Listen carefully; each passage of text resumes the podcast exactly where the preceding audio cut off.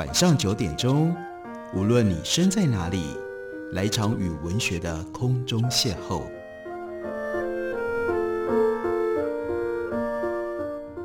杨照谈书，邀您一同遨游文学世界，认识古今中外的经典之作。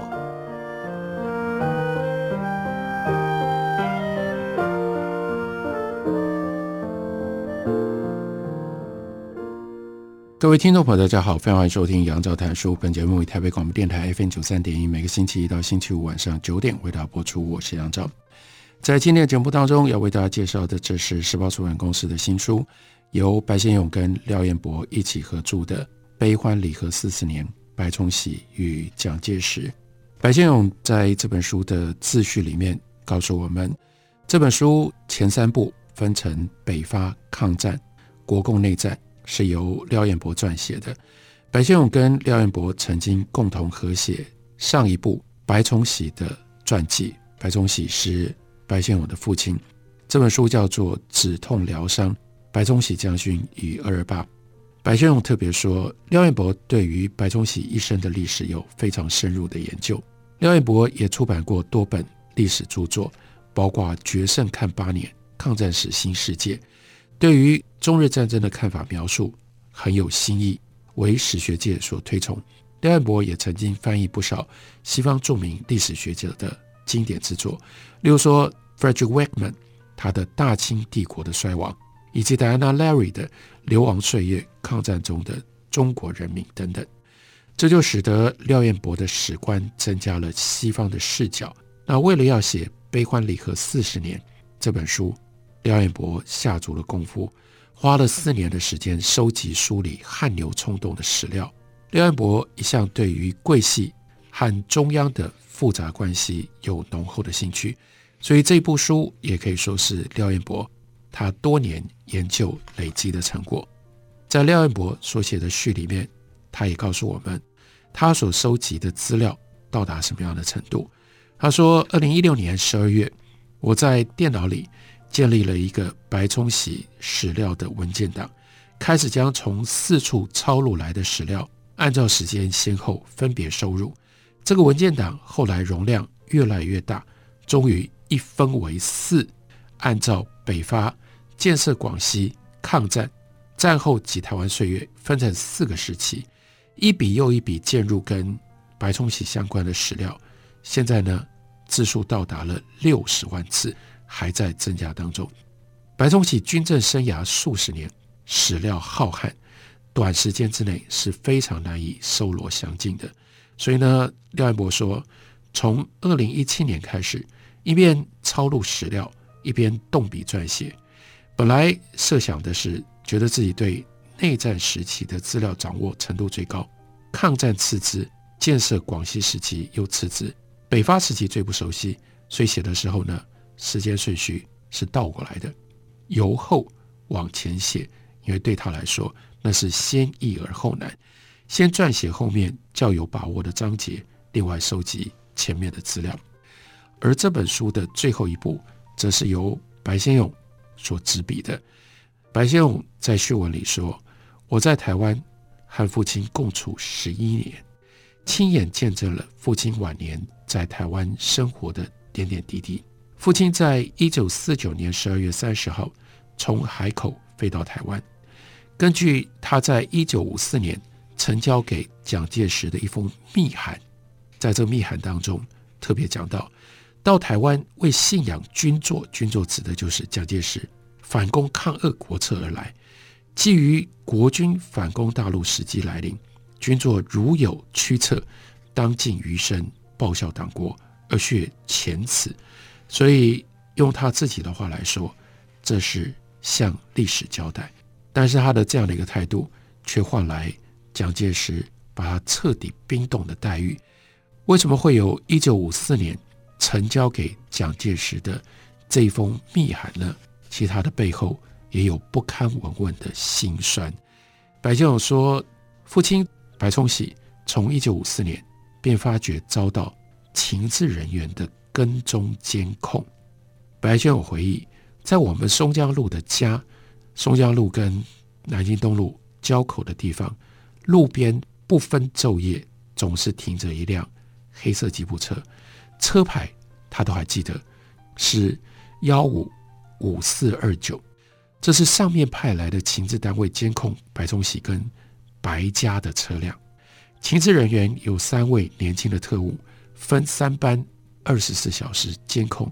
父亲去总统府上班，去清真寺礼拜，去医院看病，出外打猎。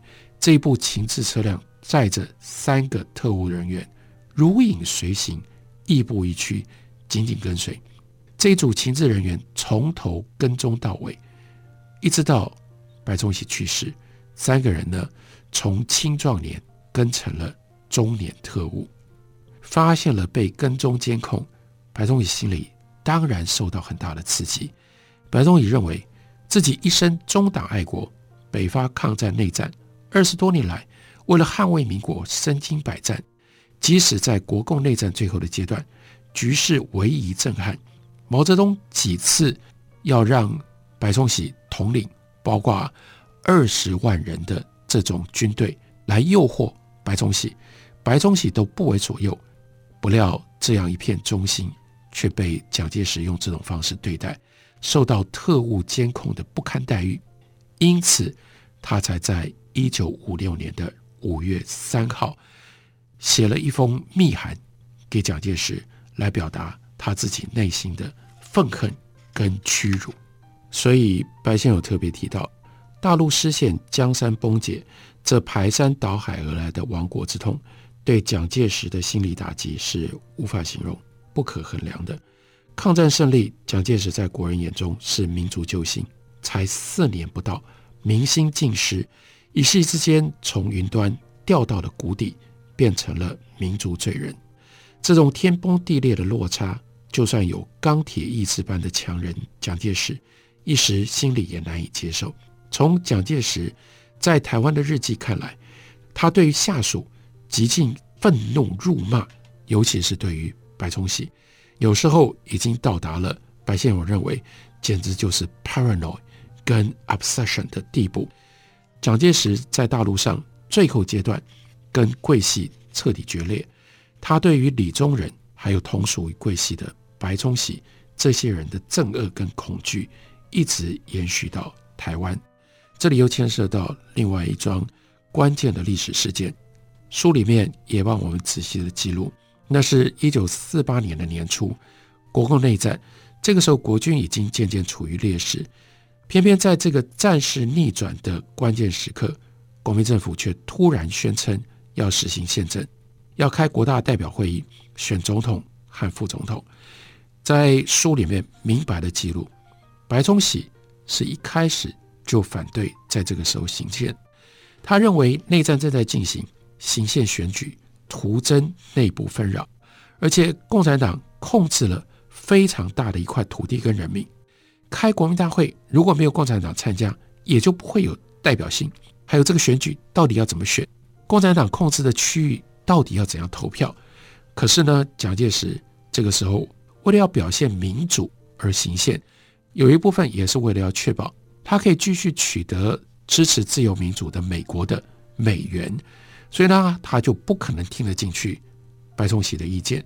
当时担任北平行营主任的李宗仁，就在这个时候突然宣布要出面竞选副总统，白崇禧大吃一惊，连忙派。陈思源等人到北平去劝阻李宗仁。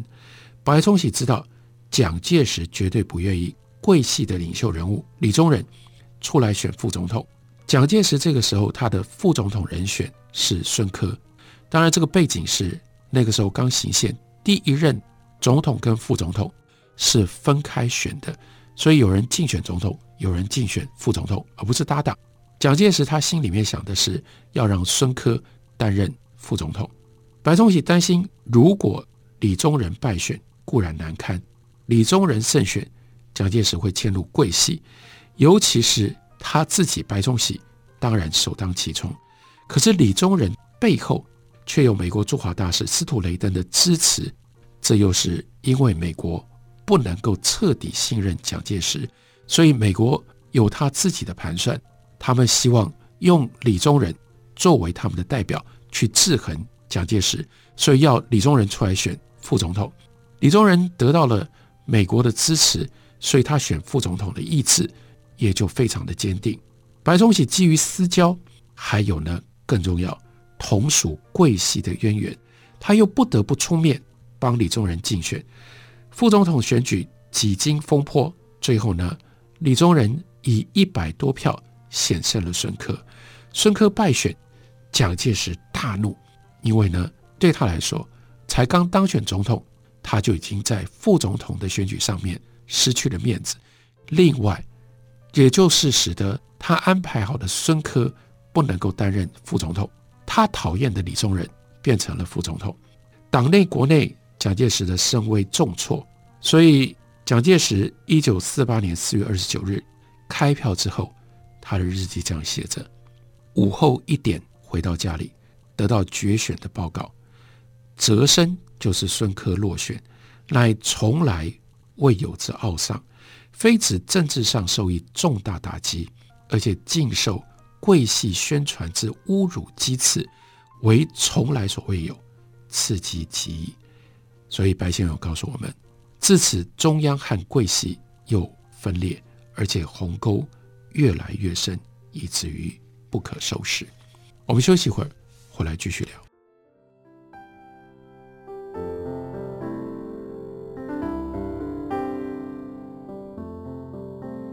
听见台北的声音，拥有颗热情的心，有爱与梦想的电台，台北广播 FM 九三点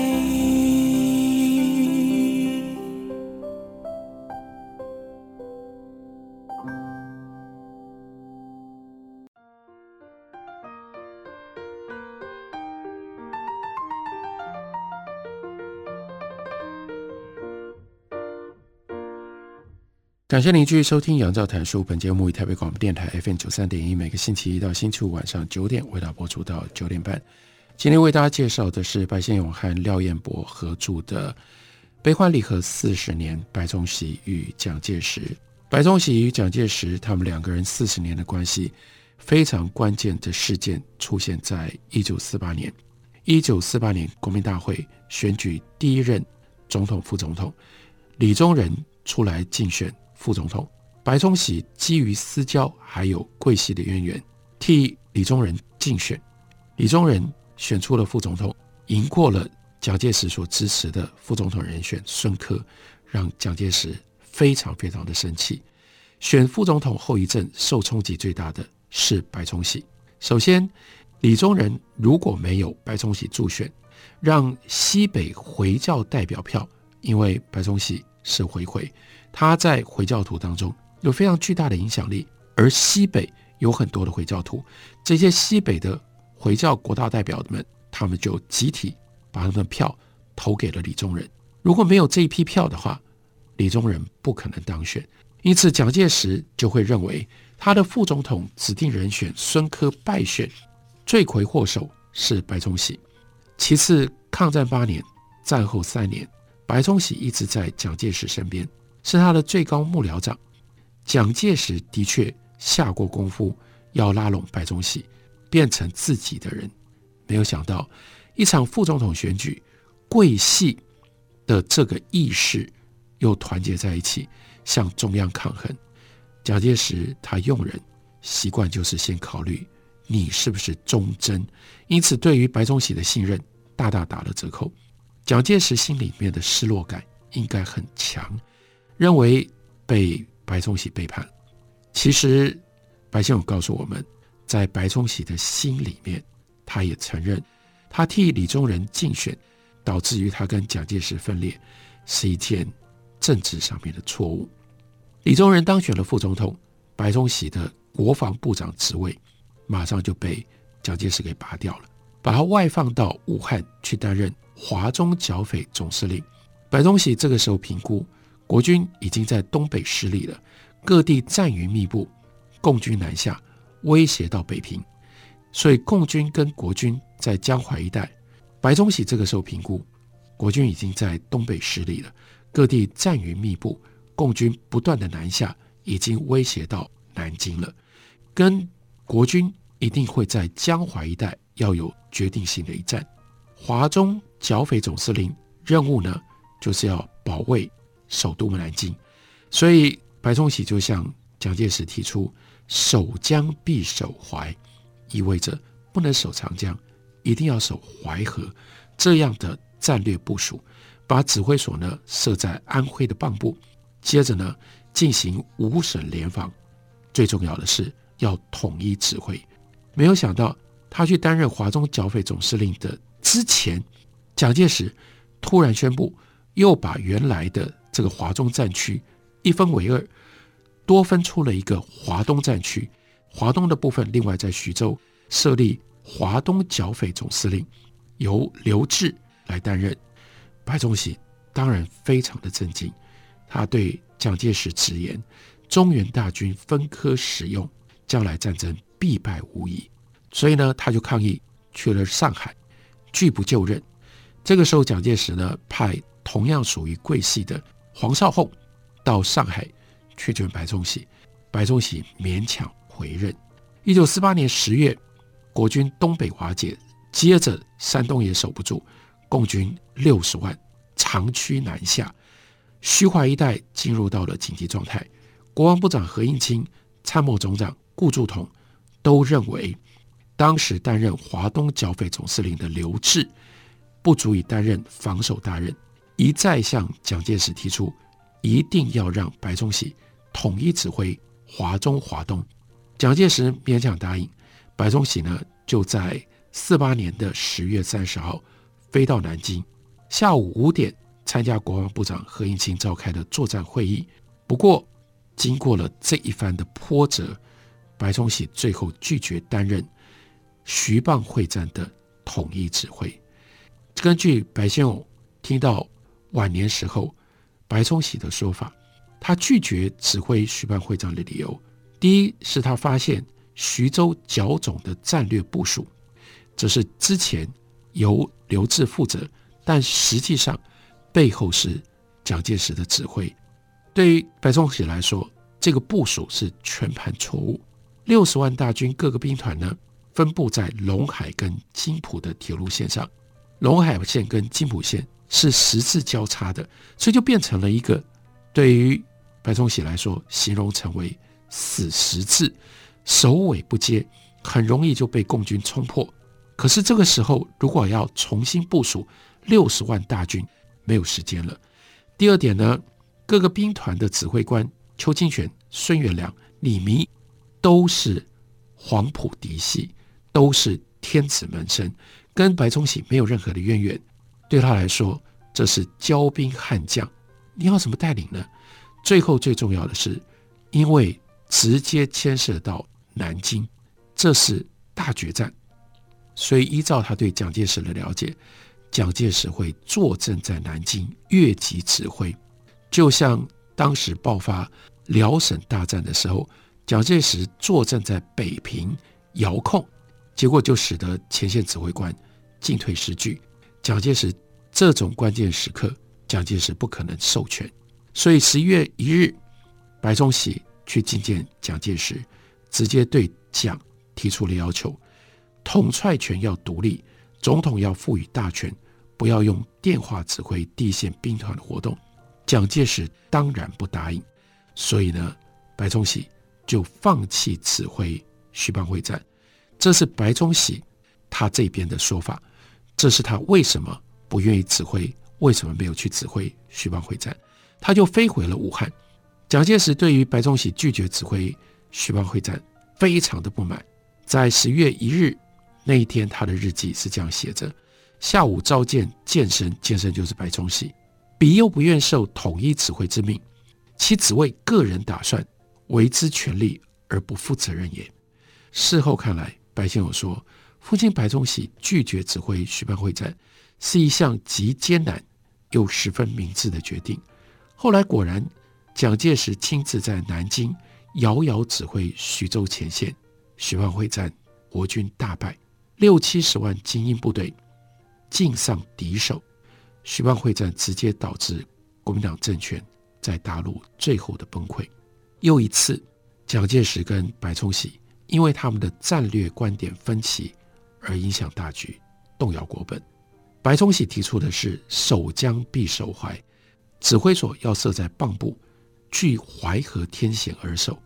但是呢，蒋介石的看法却是在徐州成立了剿匪总司令部，分割白崇禧。华中的指挥权，徐州地处平原，这是四战之地，易攻难守。